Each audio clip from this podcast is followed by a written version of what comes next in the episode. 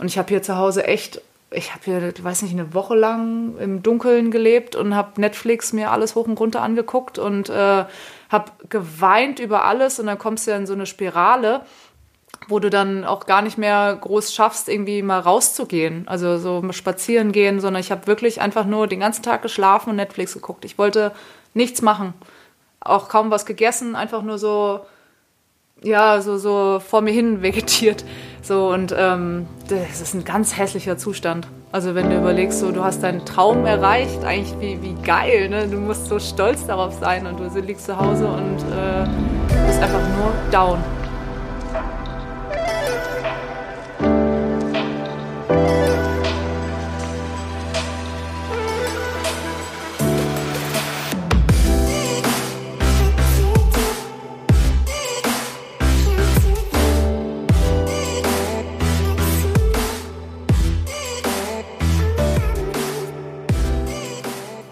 Einen wunderschönen guten Morgen, guten Mittag oder guten Abend und herzlich willkommen bei einer weiteren Episode Vegan, aber richtig. Heute zu Gast ist Carla Borger. Carla Borger ist eine deutsche Beachvolleyballspielerin, die unter anderem schon zweifache deutsche Meisterin ist, Vize-Weltmeisterin ist, unter anderem ist sie auch Speaker, Olympiateilnehmer und was mir am meisten gefällt. Sie ernährt sich äh, vegan. Herzlich willkommen, Carla. Hi Axel, grüßt euch. Hi. Freut mich sehr, dass ähm, du dir die Zeit äh, genommen hast, Zeit gefunden hast neben dem Turnieralltag. Ähm, mich interessiert immer unheimlich das Warum von Menschen. Warum machen Menschen, was sie jeden Tag tun? Und deshalb an, an dieser Stelle die allererste Frage, warum, Carla, machst du das, was du machst?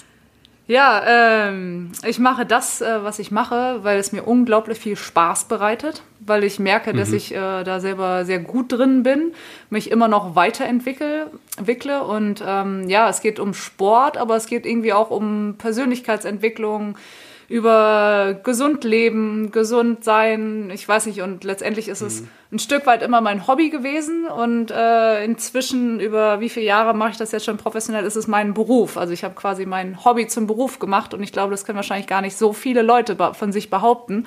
Und ähm, mhm. ja, darüber bin ich sehr glücklich.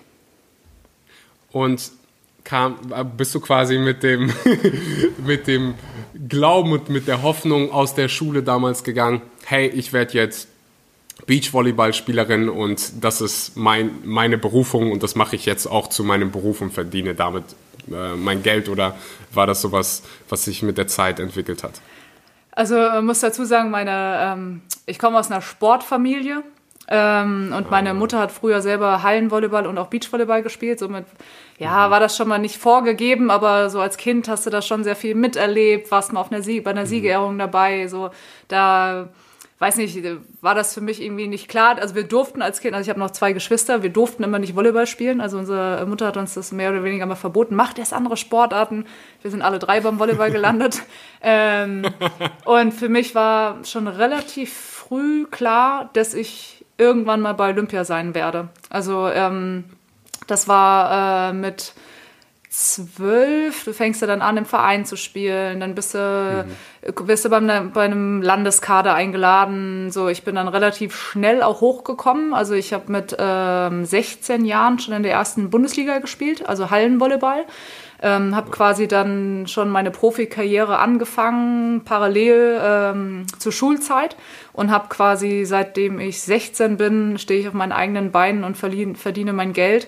Und für mich war schon ganz früh klar, ich möchte zu Olympia. Also wir sollten im Hessenkader, also äh, das war, wie alt war ich da? 12, 11, ich weiß gar nicht mehr sowas oder 13, oder, ja, ich weiß es nicht mehr, ähm, sollten wir so ausfüllen, was unsere Träume sind. So, und ich war Aha. so, okay, ich muss jetzt irgendwas hinschreiben, so, damit die Leute auch denken, also so, dann habe ich so überlegt und dann war, war mir das voll peinlich, da ein, irgendwie hinzuschreiben, ja, Olympische Spiele. So, mir war das irgendwie voll unangenehm, eigentlich im Nachhinein voll Aha. bescheuert. Naja, und ähm, genau, und äh, ab da war für mich klar, ich möchte irgendwann mal bei Olympia sein. Und das, glaube ich, hat sich so eingebrannt in meinem Kopf, dass ich äh, wirklich alles dafür getan habe und bin dann nach meiner Schulzeit ähm, habe ich gewechselt zum Beachvolleyball. Das äh, waren andere Bedingungen mit dem Verband, äh, die mich dann da irgendwie eingeladen haben und wieder ausgeladen haben, also in der Hallen-Nationalmannschaft, dass ich dann gesagt habe, Leute, ganz ehrlich, ey, ich lasse mich nicht verarschen von euch, ich spiele äh, nicht die Jugendnationalmannschaft, äh, Junioren, komplett alles durch und äh, bin eine gestandene, oder mehr oder weniger in dem Alter gestandene Erstligaspielerin, so, ich möchte zu Olympia, ich wechsle jetzt in den Sand. So, und da fing das dann an, mhm. dass wir, ich mir eine Partnerin gesucht hatte, wir quasi ein Unternehmen aufgebaut haben, von Jahr zu Jahr sportlich besser geworden sind, Sponsoren gefunden haben und diese ganze Geschichte, also ich, ist ja, ich reiße sie jetzt nur an, äh, da kann man wahrscheinlich länger drüber sprechen, mhm. ähm, ist einfach echt schön, dass wir uns dann 2016 eben mit Olympia belohnen konnten. Wow, wow. Kommen wir gleich definitiv noch zu. Mich interessiert dieser Ansatzpunkt, den du gerade genannt hast, nämlich deinen wahren Traum irgendwo aufzuschreiben. Und ich erinnere mich an so, so was ähnliches in meiner Kindheit, wo dann mein, ähm, ich erinnere mich noch, mein Erdkundelehrer, ja. ich weiß nicht, ob jeder, man, man nennt es glaube ich auch Sachkunde, und ich habe immer davon geträumt, Fußballstar zu werden. Bin ich nicht geworden, aber ich erinnere mich an die Reaktion, nämlich direkt dieses, ah, Axel, weißt du, wie wenige eigentlich ähm, dann wirklich Fußballstar mhm. werden, etc. Also die, diese ganzen Reaktionen von außen, die mm, quasi einem sagen, hey, das ist ziemlich unrealistisch, dass du das wirst. Was denkst du, war bei dir, äh, als allererstes mal will ich gerne wissen, wie dein Umfeld reagiert hat und was war deiner Meinung nach der Grund dafür, dass du es dann wirklich auch geschafft hast? Also ich kenne viele, denen schon auch gesagt worden ist, aus dir wird nie was. Hör doch besser mhm. auf. Und die sind im äh, Nachhinein Olympiasieger geworden. mhm. ähm, und bei mir war das so, das war klar, ich habe so, wenn ich mir irgendwas in den Kopf setze, dann bin ich da so hinterher. Also so, ja, so eine, so eine Kämpfernatur. Also so, ähm, mhm. ich will das dann unbedingt. So war ich als Kind dann schon immer. Ich habe wirklich da immer irgendwie das durchgesetzt, wenn ich irgendwie was haben wollte. Und ich glaube, das hat mir im Sport definitiv geholfen. Ähm, ja, und wie du sagst, ich glaube, dieses Aufschreiben ist einfach unglaublich wichtig, weil ich finde, reden ist immer so, kannst du mit jedem und bla bla, ne, sondern so, du musst es irgendwie für dich irgendwie auch nochmal so anders festhalten, was so deine Ziele sind. So, und ich glaube schon, dass klar ist, dass dann, wenn du in jungen Jahren sowas notierst, ist ja ein, wie viel, wir reden jetzt über einen Zeitraum von 15 Jahren, so, ne? Also so, äh, das ist schon ein langer Zeitraum, aber das ist immer im Hinterkopf gewesen. Ich möchte zu den Olympischen Spielen, ich möchte dahin. Ich habe im Training, ähm, wenn wir Sprungtests zum Beispiel gemacht haben, habe ich immer die Ringe gesehen. So für mich war dann und lustigerweise, ich habe an die Ringe gedacht und bin dann beim nächsten Versuch höher gesprungen. So, und dann hat sich das irgendwann so eingebrannt, dass ich halt einfach das unbedingt wollte. Und für mich gab es auch 2016 keine Alternative, dass ich da nicht dran teilnehme. Also ich war ja vorher noch verletzt und äh, es sah auch nicht so aus, als könnte ich überhaupt teilnehmen. Also äh, so Richtung, ich muss vielleicht sogar aufhören, meinen Sport auszuüben, weil ich eine Rückenverletzung hatte. Und ich habe mich da aber immer gesehen. So, ich habe auch, hast du keinen Plan B? Was ist, wenn ihr euch nicht qualifiziert? Nee, ich will, nee, gibt's nicht. Nee, will ich nicht. Es ist an der Zeit, Danke an den Sponsor der heutigen Episode zu sagen. Vivo Life. Wenn du auf der Suche bist nach veganen Supplements, dann bist du bei Vivo Life an der richtigen Stelle. Als Zuhörer dieses Podcasts weißt du, wie wichtig das Thema Vitamin B12 ist. Du weißt, dass im Prinzip jeder Mensch auf Planeten Erde und besonders du als Veganer ein Vitamin B12 Präparat zu dir nehmen solltest. Vivo Life hat das, ich benutze es selber. Alle Produkte sind 100% vegan in einer 100% veganen Fabrik ähm, hergestellt, frei von künstlichen Zusatzstoffen, frei von Bindemitteln, Dioxinen, einfach 100% saubere Produkte. Das heißt, wenn du vegane Supplements brauchst, und die brauchst du, dann geh rüber zu vivolife.de, benutze den Code SCHMANKY, schreibt sich SH M-O-N-K-E-Y. Den Link findest du auch unten in der Beschreibung. 10% für dich als Podcast-Zuhörer mit dem Code schmankyvivolive.de. Und jetzt geht's weiter mit der Episode. Wow, wow, das ist ziemlich, ziemlich inspirierend. Glaubst du, das kam irgendwie von deiner Mutter? Ich habe gerade dieses Buch, was ich hier jedem empfehlen kann, ähm, ich weiß nicht, wird wahrscheinlich auch auf Deutsch geben, ähm, The Biology of Belief. Also äh, das ist ein Buch über Glaubenssätze und wo unsere Glaubenssätze herkommen. Und das fängt quasi an bei unserer Kindheit und bevor unserer Kindheit, wo wir quasi noch in dem Bauch der Mutter sind, wo mhm. das Baby oder wo du als Baby schon zuhörst und deine Glaubenssätze quasi bildest. Ach, Denkst du, das kam ja, ich habe Gänsehaut, wenn ich an ja. dieses Buch denke. Wo kam das bei dir her, dass du quasi ähm, angefangen hast zu sagen, hey, alles, was ich mir in den Kopf setze, das schaffe ich. Und weil das kam so gerade so durch, dass du schon als Kind so warst. War das die, war das die Mutter, war das die Trainerin? Äh, meine Mutter war sogar anfangs meine Trainerin, aber nur im ersten ah. Jahr. ähm, ich, also einen ganz, ganz großer, großen Teil haben meine Brüder dazu beigetragen. Also ich bin die, mhm. die dritte im Bunde. Ähm, ich habe zwei ältere Brüder. Ähm, ich wollte den ich bin sehr schnell auf die Welt gekommen. Ich war sehr ungeduldig und ähm, habe hab mich auch bei meinen Brüdern immer auch ähm, durchsetzen können, obwohl ich ja eigentlich die jüngere und schwächere war und ähm, habe immer mhm. Wege und Mittel gefunden, eben ähm, mich da durchzusetzen und ähm, wollte den immer sehr nacheifern. Also ich, das ist ja auch verständlich, ne, wenn du du, du läufst dann da so mit. So, deine Eltern haben schon zwei Kinder und du willst dann genauso wie die Brüder mal alles schon können. Und ähm, ich bin denen, glaube ich, schon sehr schnell gefolgt. Und äh, dadurch, dass meine Eltern hatten sich dann getrennt, mein Vater hat eine neue Freundin kennengelernt und ähm, ihr Stiefsohn hat äh, damals Basketball gespielt. Ähm, äh, damals dann auch schon in auf Nationalebene, also Nationalmannschaft. Und das war für mich dann auch schon so, wow, der spielt Nationalmannschaft und so. Das war auch schon so ein Vorbild. Er ist dann in die Staaten, hat dann auch mit Dirk Nowitzki zusammen in der ähm, Nationalmannschaft gespielt, über ein paar Jahre bei Alba Berlin. Und das war auch für mich so, wow, so, ich, ich will das auch. Also so, ich hatte schon immer so, ja, dieses Bedürfnis, besser, schneller zu werden und mich irgendwie zu messen. Also das äh, irgendwie, das ist wahrscheinlich so durch die Kindheit entstanden. Und wahrscheinlich hat meine Mutter da auch ein Stück weit äh, beigetragen, dass äh, alles so ein bisschen immer Competition war. So, ne? Ich konnte nie mhm. mal irgendwo in Ruhe, ich musste ähm, weiß noch, ja, lass mich da raus an der Ecke, ich, ich laufe den Feldweg, ich bin schneller als das Auto. also so, du hast irgendwie, ähm, alles war immer Competition, alles war cool und alles war immer, hat Spaß gemacht, so, so bin ich irgendwie groß geworden. Viel im Garten gewesen, meinen Geschwistern, viel draußen auf Bäumen geklettert. Ähm, ja, eine sehr sportliche Kindheit auf jeden Fall gehabt.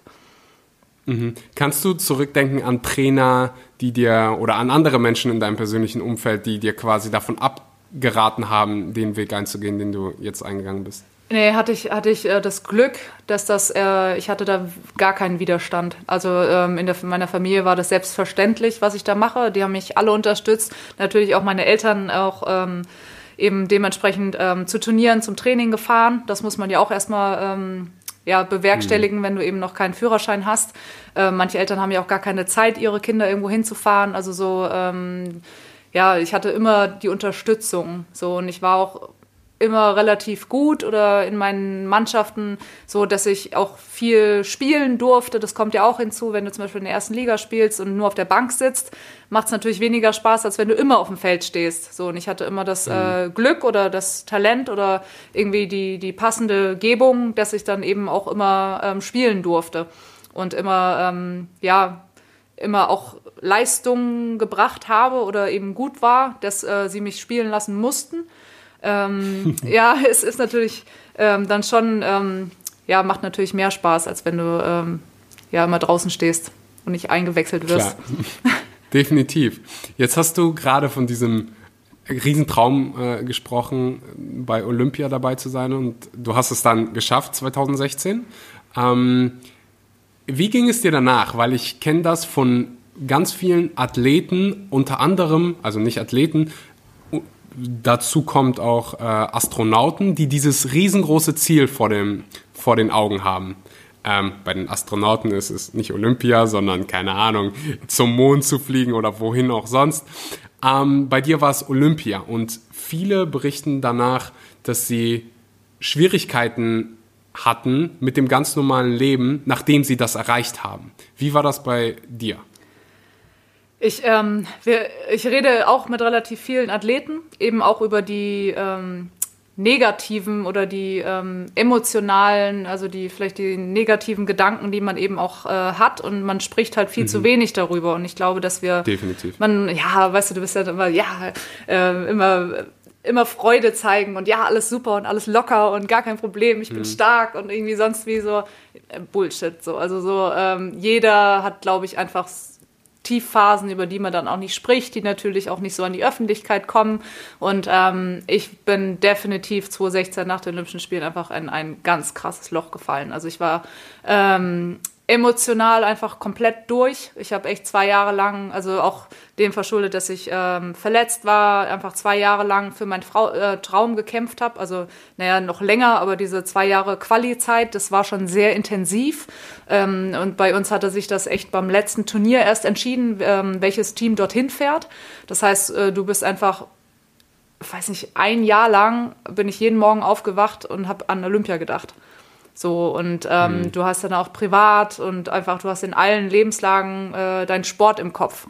Und ähm, durch die Verletzung, wenn du, ähm, ich lag fast 200 Tage vor Olympischen Spielen noch im Bett zu Hause und konnte mich nicht bewegen, ähm, so, da geht dir schon die Muffe, dass du deinen Traum nicht erreichen kannst und dass du, äh, so, vielleicht war es das jetzt, vielleicht muss ich aufhören mit Leistungssport, ähm, so, da wirst du erstmal wieder so in die Realität zurückgezogen, was vielleicht erstmal wirklich wichtig ist im Leben, so Gesundheit. Mhm. Ähm, ja, und dann war das wirklich so, ich war körperlich am Ende nach den Olympischen Spielen. Ich war emotional komplett durch, weil ich auch unzufrieden war, wie es dort gelaufen ist. Also wir sind Neunter geworden, was jetzt, ich meine, Top Ten Olympische Spiele so, wir haben es geschafft, dorthin zu kommen. Das ist ja schon mal auch ein Erfolg. Ähm, unser, das andere deutsche Team, Laura und Kira damals, haben äh, den Sieg geholt. Das heißt, sie hatten auch sehr viel Aufmerksamkeit bekommen. Und ja, bei uns war das so, oh ja, okay, neunter Platz, so, ja, cool also Glückwunsch, aber so, naja, war halt nicht wirklich was wert, was ich auch verstehe, weil wir hatten äh, meine mhm. damalige Partnerin Britta äh, Büte. Ähm, wir sind in der 2016-Saison ähm, und davor durchschnittlich eigentlich immer so Fünfter geworden. Mal ins Halbfinale gekommen, so und dann rechnest du dir schon aus, dass du bei Olympischen Spielen zumindest, ja, wenn du einen guten Tag hast, ne, kannst du theoretisch jeden schlagen. Du hast immer eine Chance. So, da haben wir schon ein bisschen drauf spekuliert, dass wir vielleicht Richtung auch einen fünften Platz machen. Und äh, dann war das eine, ja, schon eine Enttäuschung für mich, weil ich ähm, bei den Spielen selber nicht so befreit gespielt habe, wie ich es vorher getan habe. Und ähm, mhm. dann war, kam so alles zusammen nach den Spielen. Und ich erinnere mich noch hier zu gut, ähm, ich habe mich echt zu Hause eingesperrt. Also ich war wirklich, ich weiß gar nicht, wir hatten dann noch zwei Wochen später, drei Wochen ähm, ähm, deutsche Meisterschaften. Und ich habe hier zu Hause echt, ich habe hier, ich weiß nicht, eine Woche lang im Dunkeln gelebt und habe Netflix mir alles hoch und runter angeguckt und äh, habe geweint über alles. Und dann kommst du ja in so eine Spirale wo du dann auch gar nicht mehr groß schaffst, irgendwie mal rauszugehen, also so spazieren gehen, sondern ich habe wirklich einfach nur den ganzen Tag geschlafen und Netflix geguckt. Ich wollte nichts machen, auch kaum was gegessen, einfach nur so, ja, so, so mhm. vor mir hin vegetiert. So und ähm, das ist ein ganz hässlicher Zustand. Also wenn du überlegst, so du hast deinen Traum erreicht, eigentlich wie, wie geil, ne? Du musst so stolz darauf sein und du liegst zu Hause und äh, bist einfach nur down. Mhm. Als allererstes mal vielen Dank, dass du so offen darüber sprichst. Ja, das, das machen leider machen wenig, wenig, genau. ja, ja, ja, ja. Und alle fühlen das ja und jeder hatte das bestimmt vielleicht nicht so extrem, aber jeder kennt das ja irgendwo auch. Wenn du von Turnieren zum Beispiel nach Hause kommst, so, also im, jetzt nicht in Corona-Zeiten, aber wenn wir ein Turnier haben und weit kommen, dann hast du Zuschauer, alle sind so happy, dich zu sehen und du hast geil gespielt, du kommst nach Hause und dann bist du zu Hause und es ist ruhig. Mhm. Du guckst dann nur so an einem Montag hast du dann äh, vielleicht frei und bist zu Hause. Ja, Alltag, einkaufen. so, das ist schon, also so ein, so ein Tag dann nach dem Turnier ist man schon so ein bisschen so, also freut man sich vielleicht mal runterzufahren, aber es ist schon immer komisch. Mhm, definitiv. Und ich glaube, wir wissen alle, wie wichtig das ist, darüber zu sprechen und diese ja, Konversation überhaupt zu haben. Ich weiß, dass Michael Phelps, so einer der groß, einer der besten Sportler, die, die, die diesen Planeten je ähm, betreten haben, hm. hat im Prinzip alles gewonnen, was man in seinem Sport gewinnen kann. Und der ist durch die Hölle gegangen. Der hat da einen Podcast drüber gemacht und hat erzählt, wie schlecht es ihm gegangen ist und dass er Suizidgedanken, ich glaube, der hatte sogar einen Suizidversuch. Krass. Ähm, ich erinnere mich, das zu hören und du siehst von außen, siehst du nur diese Medaillen, Medaillen, Medaillen und, und, er gewinnt ja. und gewinnt und gewinnt und gewinnt und dann ist da ein Mensch, der nicht darüber spricht, aber so sehr leidet. Ja. Und solange man nicht darüber spricht und Hilfe holt und diese Konversationen hat, kann nichts besser werden. So, und deswegen bin ich wirklich, wirklich dankbar an dieser Stelle, dass du ähm, diese Konversation hast und das so nach außen auch kommunizierst, damit wir wegkommen von diesem, ah, ist ja alles schön und gut, ähm, hier gibt's Medaillen etc. pp. zu, hey, diese Sportler und Athleten sind auch Menschen. Ja, man, man vergisst das schnell, man kommt halt schnell in so eine, wir sind Maschinen, so wir müssen abliefern. Wir haben 2016 ja durch die Sportreform eben ja auch gesagt bekommen, ähm, wir in Deutschland ähm, gewinnen zu wenig Medaillen, wir müssen was ändern, es muss eine andere Struktur rein und wir brauchen mehr Medaillen bei den Olympischen Spielen. So, mhm. es, also es zählt letztendlich im Endeffekt, klar, ist ja auch verständlich, es geht nur um die Medaillen. So, und da hm. gibt es halt viele, die auch Vierter werden, die trotzdem ein ganz tolles Rennen oder tolle, tollen Wettkampf haben.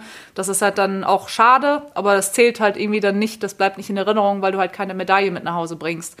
Und wenn du jetzt nochmal, wenn wir einen Schritt weitergehen, wenn du halt einige Länder anschaust, ähm, wie Russland beispielsweise, wo du halt weißt, dass einfach professionell Doping betrieben wird.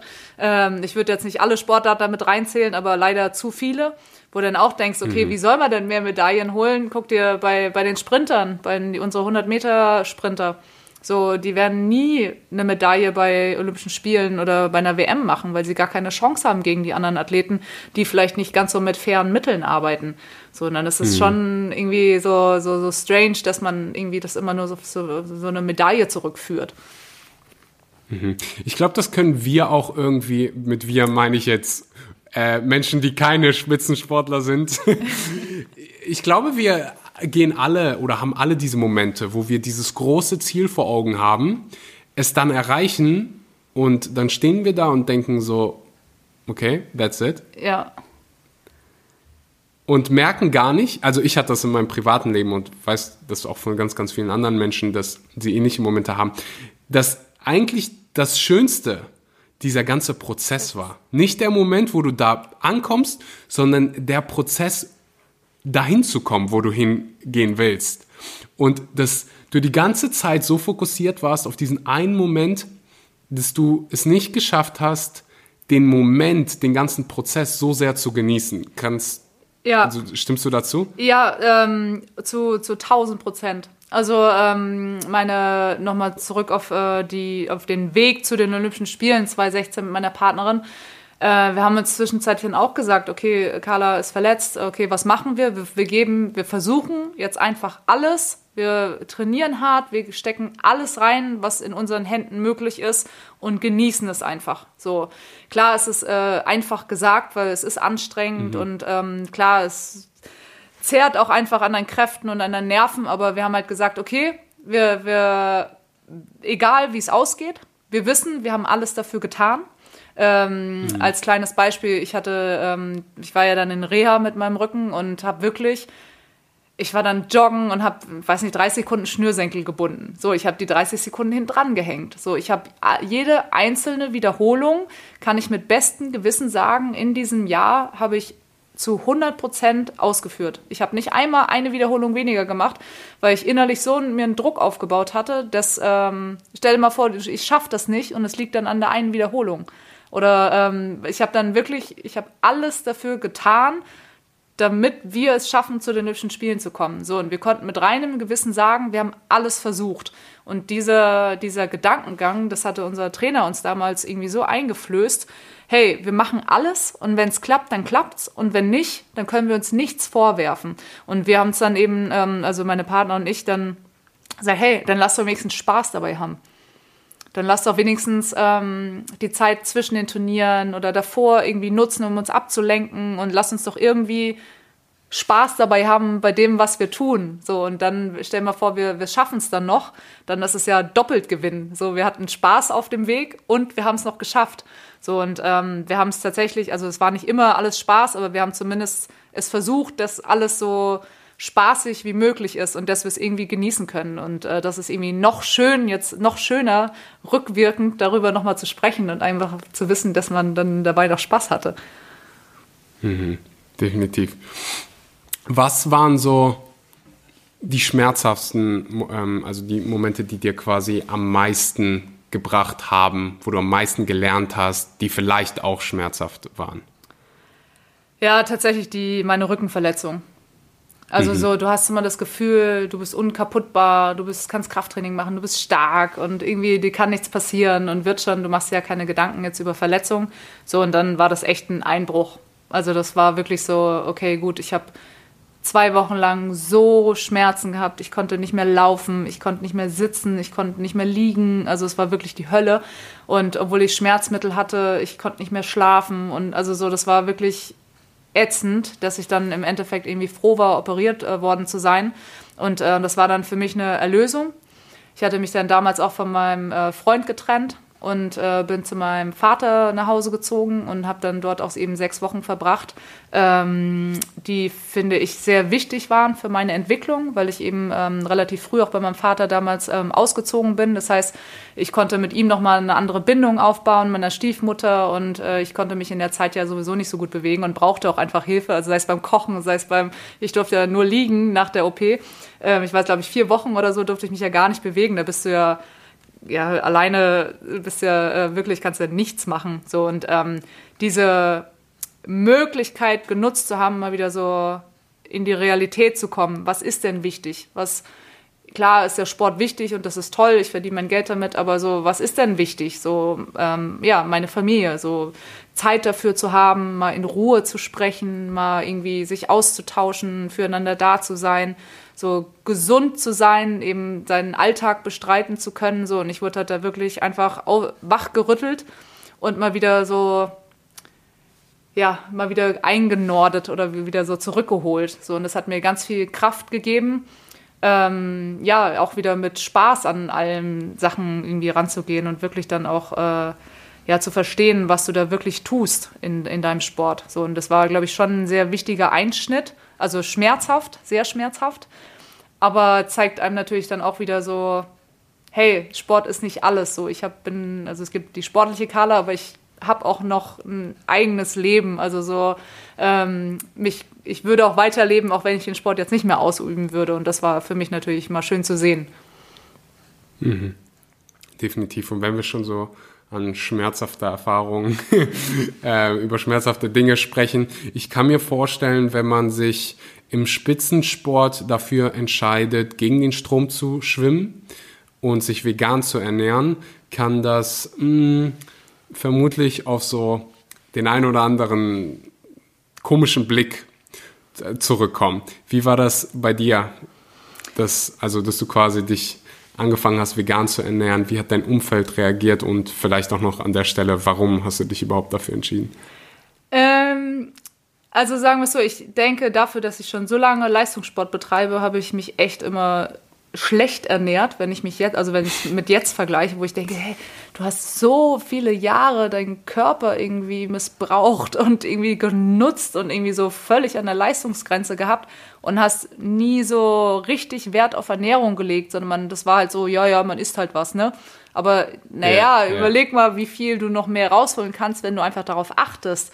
So, das ist einfach ja das Wichtigste. Ähm, ich weiß nicht, ob man das nicht gelernt hat, ähm, ob das damals noch nicht so war oder ich weiß es nicht, vielleicht ähm, hatte ich auch die Augen nicht dafür. So, das ist doch das Wichtigste, dass wir uns richtig gut ernähren und, ähm, und auch das Verständnis dafür haben, was ich da überhaupt zu mir nehme oder was mein Körper auch braucht.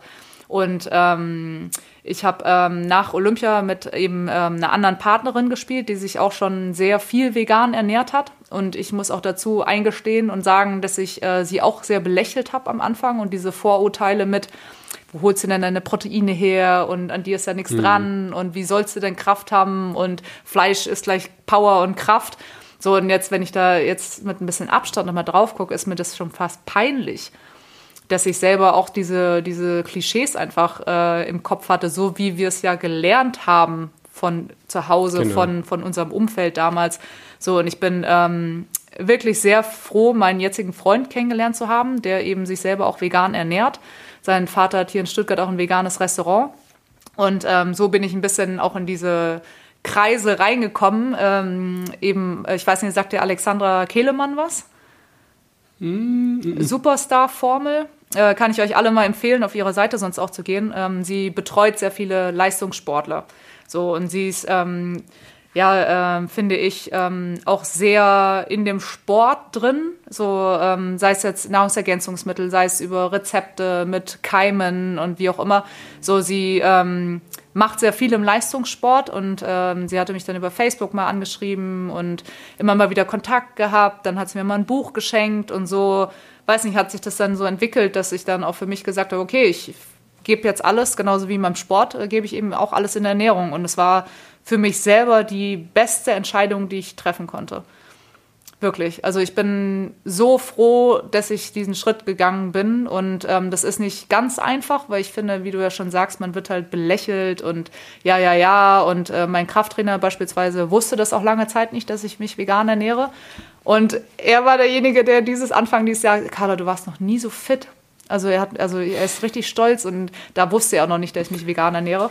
Und äh, äh, ich so, ja, hm, ich war selten, also ich war früher sehr viel krank, inzwischen, ähm, ich weiß gar nicht mehr, wann meine letzte Erkältung war. Also so, ich bin vitaler, es klingt immer so, das sagt ja irgendwie jeder, irgendwie, es wiederholt sich ja, aber es ist halt einfach so. so. Ich regeneriere extrem gut ähm, und ich fühle mich einfach viel besser und ich lerne viel mehr mit meinem Körper umzugehen, ähm, was mein Körper braucht. Ähm, so, das fühlt sich irgendwie so weiß ich nicht, irgendwie wieder normal an. Mhm. Ja, ziemlich, ziemlich guter Punkt. Ähm, an dieser Stelle auch, ich weiß nicht, ob du mit ähm, CrossFit irgendwie was zu tun hast, aber da, da hatte ich genau denselben Gedankengang wie du gerade. Der fitteste, also da gibt es jedes Jahr diese, ähm, diesen Wettbewerb, der ja. heißt Fittest on Earth. Und der fitteste ähm, Mann der Welt quasi, das ist der Titel, den du am Ende bekommst, äh, ernährt sich wirklich wie, wie ein Loch. Also jeden Morgen Bacon, ähm, der trinkt sein Gemüse, also macht sich so ein Gemüseshake mit Milch und dann gucken Menschen ganz, ganz oft dahin und sagen, ja, aber der macht das so. Und der Ansatz, den du gerade hier präsentiert hast, finde ich, ist der richtige. Er könnte noch so viel mehr machen es ist nicht so, dass diese Sportler so viel erreichen, weil sie Bacon essen oder weil sie Pommes frites jeden Abend essen, sondern obwohl sie das tun. So sollten wir das sehen.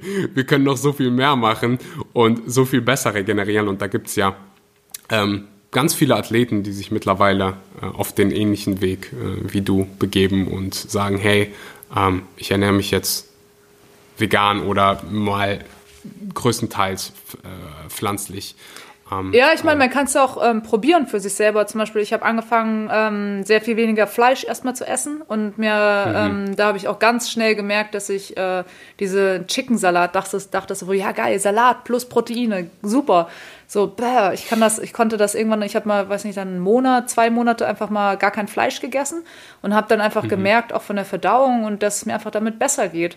Und auch dieses ähm, mittags, ich falle halt nicht mehr in so ein ähm, Loch nach dem Essen. Tief. Ja, genau, ja. so ich habe kein Tief mehr. So, und äh, weiß nicht, du merkst halt auch, wenn du mal, keine Ahnung, wenn jetzt irgendwo mal Milch wieder drin war und du hast es übersehen oder hast vielleicht jetzt auch nicht die Möglichkeit, bei einem Turnier was anderes zu essen, weil sie nichts anderes angeboten haben, das merke ich halt einfach. So, und das finde ich halt mhm. halt so, so krass, dass man seinem Körper das irgendwie so antut. So, also so, äh, ja, wie gesagt, ich war vor ein paar Jahren auch noch anders drauf, aber ich bin einfach so froh darüber, äh, diesen, diesen Schritt gegangen zu sein und mache das auch mit wirklich mit völliger Überzeugung. Und ich bin auch froh, dass eben auf der deutschen Tour es inzwischen auch viele ähm, Veganer gibt, sodass wir jetzt zum Beispiel wir Spielervertreter ähm, auch die, den deutschen Verband dazu anleiten, eben auch veganes Essen ähm, uns zu geben bei den Turnieren. Und ähm, ja, ich glaube, dass die Community oder die, die Sportler, cool. dass das immer mehr werden. Es, es macht, es, ja. weiß, also auch Fußball, so die meisten reden nicht drüber.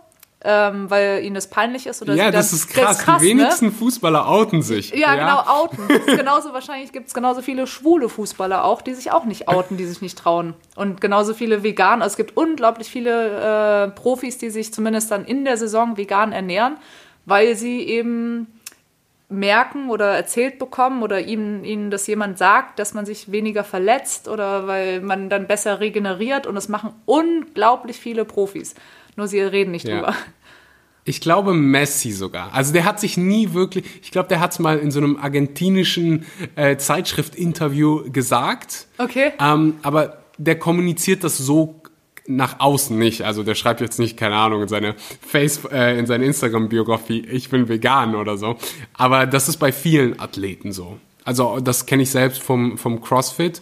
Äh, einer der fittesten Frauen der Welt äh, ernährt sich vegan. Sie spricht nie wirklich drüber. Aber ja.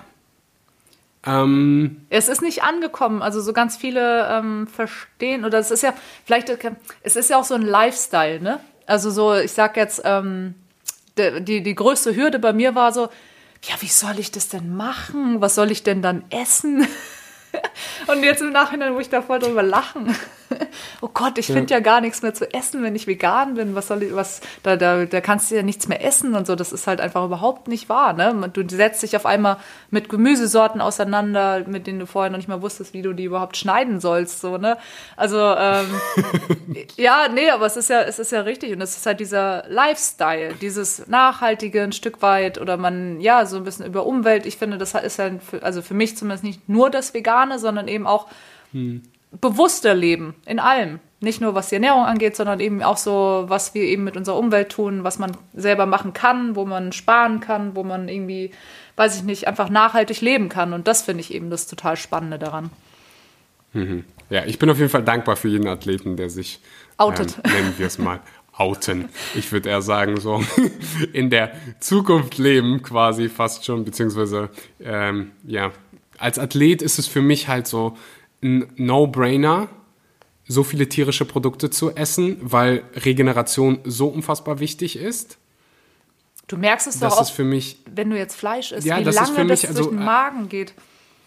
Eben, eben, eben. Und wirklich Athleten sind ja die Menschen, die, also die meisten Athleten, Spitzenathleten, die, wenn die, wenn die wissen, hey, diese Übung äh, bringt mich an mein Ziel, ich mache diese Übung. So, dieses, die, diese Art von Mindset haben die meisten Spitzenathleten. Da fällt mir gerade übrigens ein, einer der besten Athleten, nämlich Lewis Hamilton, ist einer, der sich für die vegane Ernährung so unfassbar einsetzt, vegan Ja. ist und ich weiß nicht, wie viele Weltmeistertitel er jetzt mittlerweile ähm, hintereinander gewonnen hat. Ich glaube fünf oder sechs. Ja, der, der ist ganz, ganz Weltmeister. aktiv, ja.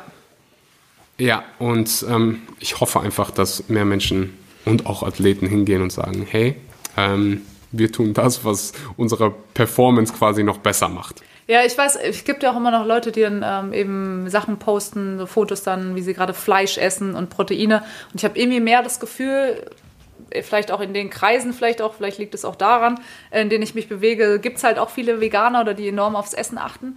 Ähm, dass wenn ich so Posts sehe oder so Videos, ja, ich bin gerade grillen oder sonst irgendwie so, dass das irgendwie gar nicht mehr so cool ankommt. Also, dass es bei einigen. Ko kommt wahrscheinlich drauf an, wer die äh, Audience ist. Ja.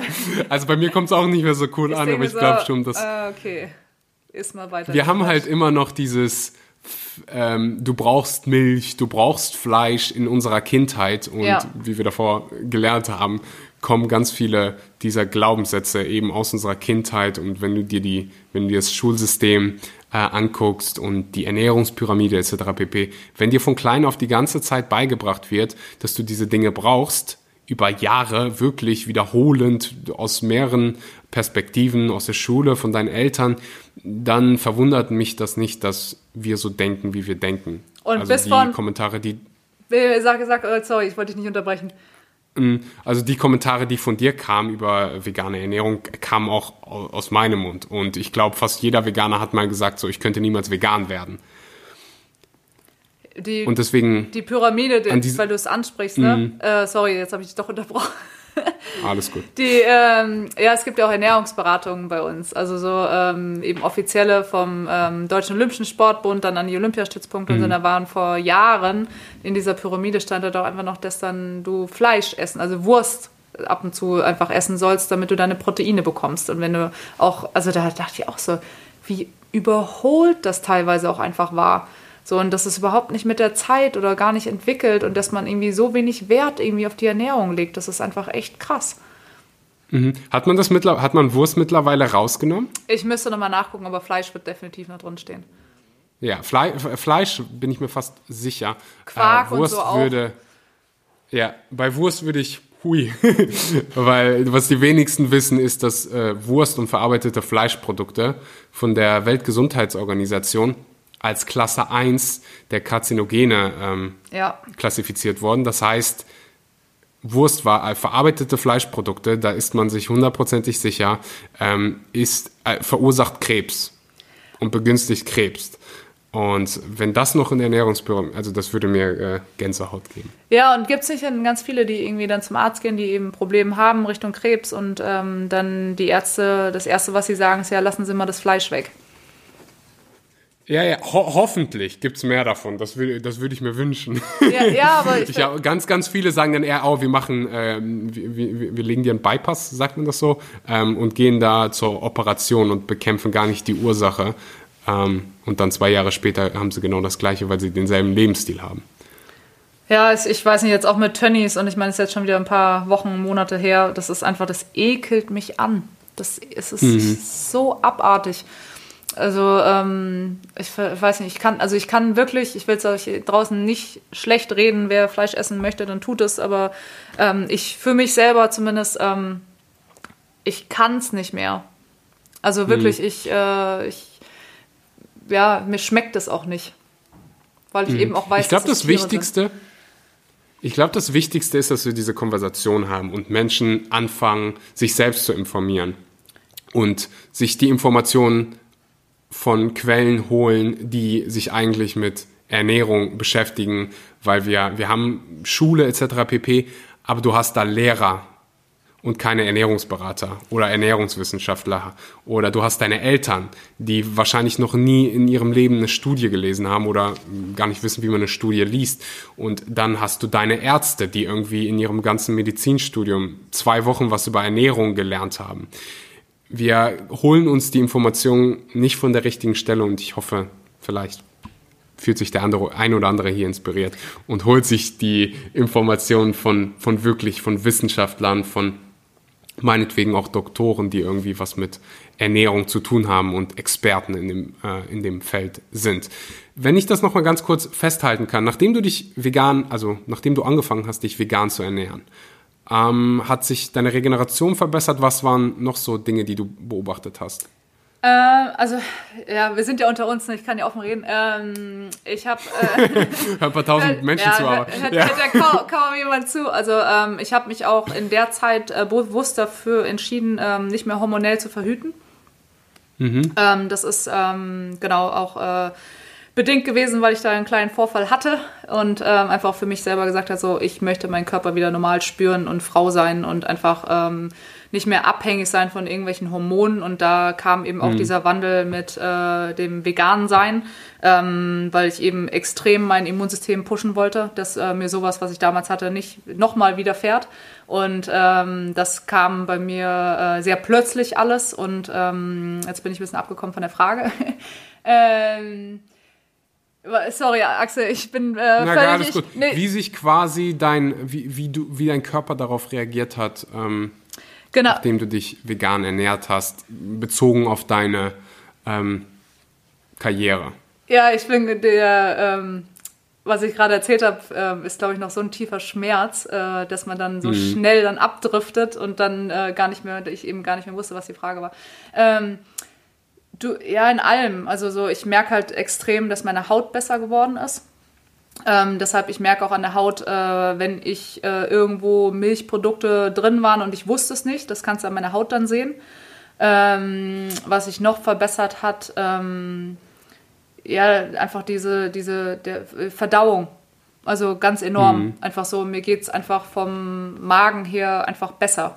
So ähm, dieses besonders krass natürlich diese Müdigkeit, wenn du ähm, dich normal ernährst oder was heißt normal, äh, wenn du dich nicht vegan Nicht ernährst. Köstlich. Genau, danke. dass du eben ähm, ja länger brauchst, um wieder fit zu sein und die Mahlzeiten machen mich nicht mehr müde.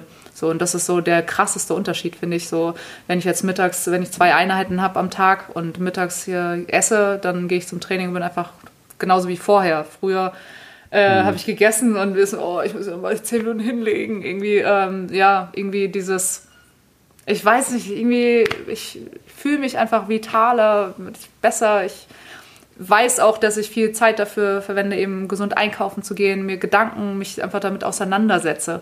So und allein das ist schon so ein, weiß nicht, so ein anderes Lebensgefühl. Tausendprozentig, tausendprozentig. Bevor wir zur letzten Frage kommen, äh, wo kann man dich finden? In Stuttgart, nein. nein. ich wusste da irgendwie, dass du das sagst. Nein, ich bin ja, wir sind ja schon auch viel unterwegs dieses Jahr natürlich äh, weniger, deutlich weniger, sonst äh, bin ich ja fast nur im Ausland. Ähm, ja, zu finden bin ich ähm, auf jeden Fall bei Instagram.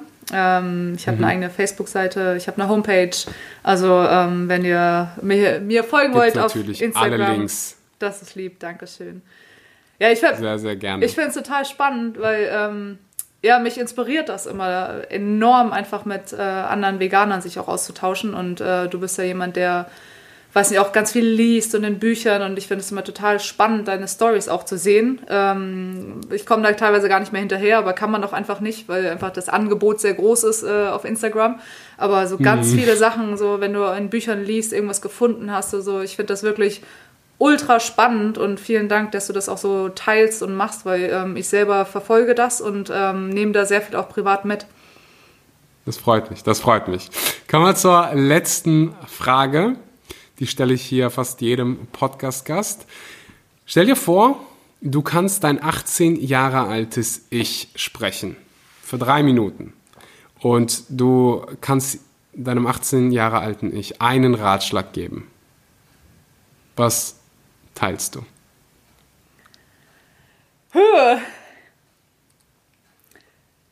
Ja, ähm, sprich noch mehr aus, was du denkst. Mhm. Ich das ist ein, Rat, ein Ratschlag nur, ne?